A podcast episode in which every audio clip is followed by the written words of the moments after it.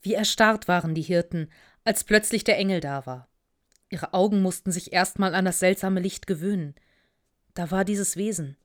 Lag es daran, dass sie geblendet waren, oder war dieses von Licht umstrahlte Wesen wirklich nur schemenhaft zu erkennen? Irgendwie da und irgendwie auch nicht. Und dann diese Stimme. Hörten sie sie mit ihren Ohren oder erklang sie nicht vielmehr in ihren Herzen? Fürchtet euch nicht. Diese Worte waren da. Aber natürlich fürchteten sie sich. Ganz starr vor Schreck waren sie. Es, es war doch ein ganz normaler Abend gewesen, nichts Ungewöhnliches. Die Herde war nicht unruhig gewesen. Sie hatten sich rund um ihr kleines Feuer gesetzt, wie jeden Abend, hatten erzählt, gescherzt. Nach und nach waren sie eingeschlafen. Träumten sie vielleicht immer noch? Siehe, ich verkündige euch eine große Freude, die allem Volk widerfahren wird. Eine große Freude für alle? Was soll denn das sein? Euch ist heute der Heiland geboren, welcher ist Christus, der Herr.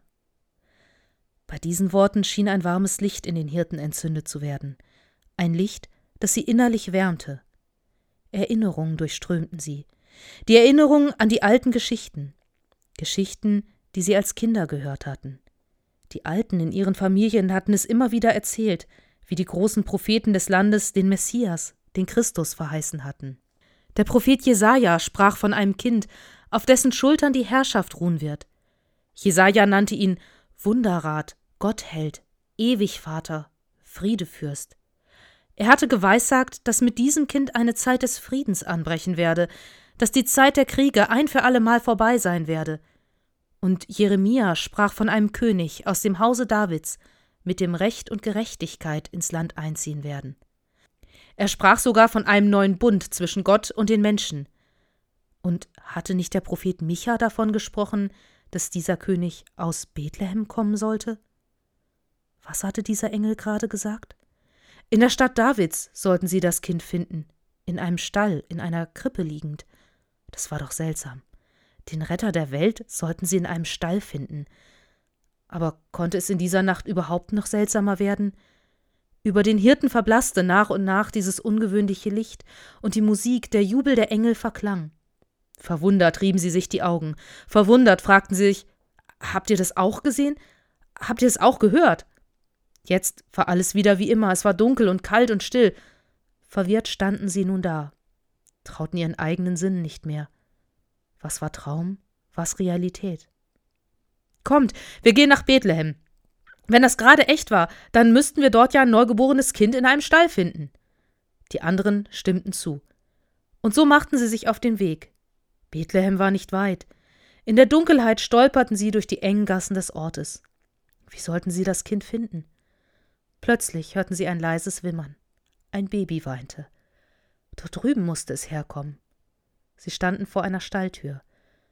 Sollte das alles wirklich wahr gewesen sein, was sie da vorhin erlebt hatten? Vorsichtig öffneten sie die Tür und traten ein.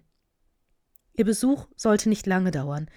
Die Mutter des Kindes war von den Anstrengungen der Geburt erschöpft eingeschlafen, und auch der Vater war zwar glücklich, aber jedoch sichtlich müde. So schlossen die Hirten die Tür wieder hinter sich und kehrten zu ihrer Herde und ihrem Leben zurück. Das Feuer war inzwischen heruntergebrannt, es war dunkel, kalt und still auf der Weide. Es war wieder so wie immer. Und die Hirten wussten, dass sich für sie in den nächsten Jahren nichts ändern würde. Sie würden weiterhin am Rand der Gesellschaft leben, arm und nicht beachtet. Sie würden weiterhin abends gemeinsam rund um das Feuer sitzen und sich die alten Geschichten erzählen. Aber zu diesen alten Geschichten würde von nun an eine neue Geschichte kommen. Die Geschichte dieser einen Nacht.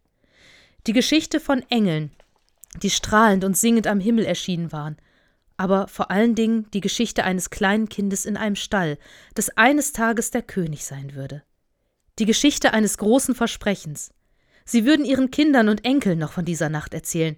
Sie würden davon erzählen, dass sie die Ersten waren, die von dieser guten Nachricht gehört hatten. Diese Nacht hatte nichts verändert, und doch hatte sie alles verändert. Durch diese Nacht war die Hoffnung in ihre Herzen eingezogen. Es gibt einen Gott, der sich für seine Menschen interessiert. Es gibt einen Gott, der sich die Menschen am Rand der Gesellschaft und in der Einsamkeit aussucht, um ihnen zuerst die frohe Botschaft zu verkünden. Ich komme zu euch und werde unter euch wohnen. Und diese Botschaft kommt auch dieses Jahr in unsere Häuser, in unsere Weihnachtsstuben, Küchen und Zimmer. Gott kommt und wird unter uns wohnen. Amen.